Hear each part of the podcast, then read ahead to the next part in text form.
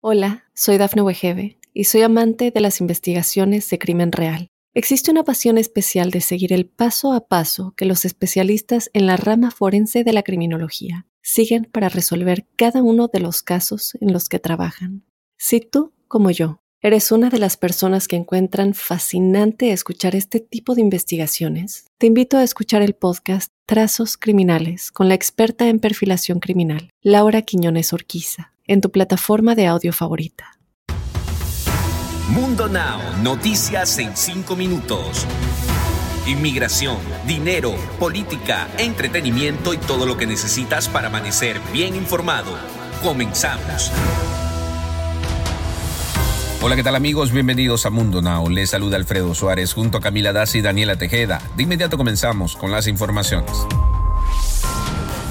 Un juez federal en el Distrito de Columbia dictaminó este jueves que es ilegal negar a las familias migrantes con hijos el derecho de asilo, aplicándoles una regulación de la administración Trump destinada a proteger la salud pública. La orden del juez federal Emmett Sullivan, contenida en un fallo de 58 páginas, entrará en vigor en 14 días. El gobierno del expresidente Donald Trump inició el año pasado la aplicación de esta regulación denominada Título 42 y que permite expulsar a los migrantes que llegan a la frontera, considerándolos una amenaza a la salud pública en medio de la pandemia del COVID-19.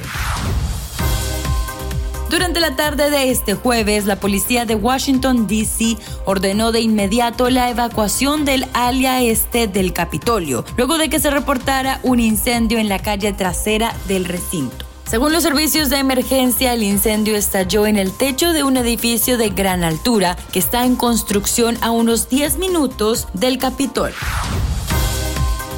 Israel Ventura fue detenido y acusado de cargo de homicidio capital por el asesinato a balazos de otro hombre en un motel. Los agentes de la División de Homicidios del Departamento de Policía de Houston capturaron al fugitivo Ventura, luego de varias semanas de investigación hasta que lo pudieron arrestar. El acusado Israel Alexander Ventura, de 32 años, enfrenta el cargo de homicidio capital, que de acuerdo con el Código Penal del Estado de Texas es el único delito que se castiga con la pena de muerte a quien se declare culpable de ese delito luego de que enfrente su juicio.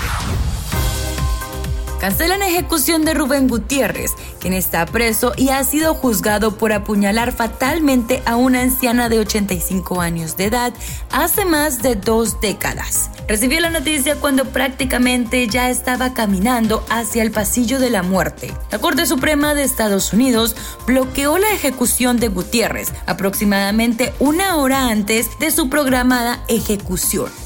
También la Corte Suprema dijo que otorgó la suspensión a la espera de un fallo del Tribunal Superior sobre la petición de Gutiérrez acerca de permitir que un asesor espiritual lo acompañe en la Cámara de la Muerte. Y ahora estamos muy emocionados, no solamente porque acaba de llegar el fin de semana, sino porque consigo llegaron las noticias más actuales del entretenimiento.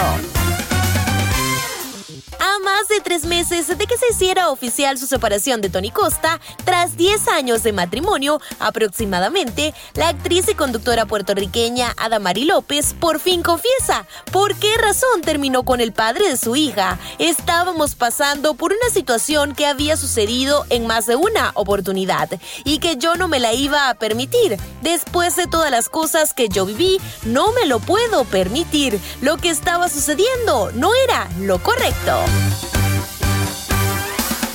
Y en otras noticias, a unos días de ser la tía más feliz por el nacimiento de su sobrino, Alessandra Rosaldo, esposa de Eugenio Derbez, tomó su cuenta de Instagram para solicitar ayuda ante el duro momento que su familia atraviesa, pues el bebé de su primo hermano tendrá que ser sometido a una operación de corazón. Fue mediante la cuenta de Univision Famosos en Instagram, en donde ella se recopiló la súplica de ayuda de Alessandra Rosaldo, quien hace unos días se encontraba celebrando su cumpleaños número 50, sin esperar que días después estaría pidiendo ayuda a la gente de la Ciudad de México por su sobrino recién nacido.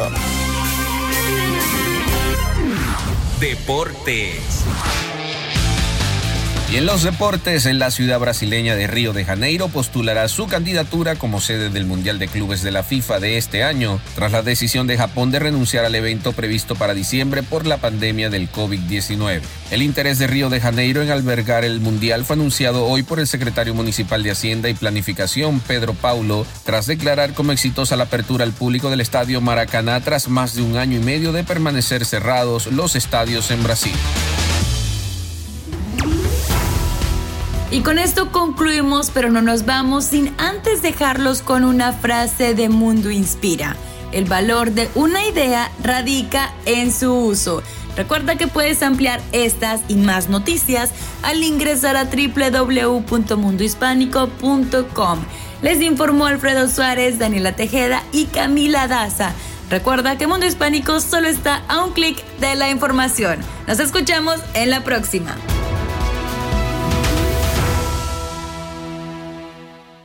Hola, soy Dafne Wegebe y soy amante de las investigaciones de crimen real. Existe una pasión especial de seguir el paso a paso que los especialistas en la rama forense de la criminología siguen para resolver cada uno de los casos en los que trabajan. Si tú, como yo, eres una de las personas que encuentran fascinante escuchar este tipo de investigaciones, te invito a escuchar el podcast Trazos Criminales con la experta en perfilación criminal, Laura Quiñones Orquiza en tu plataforma de audio favorita.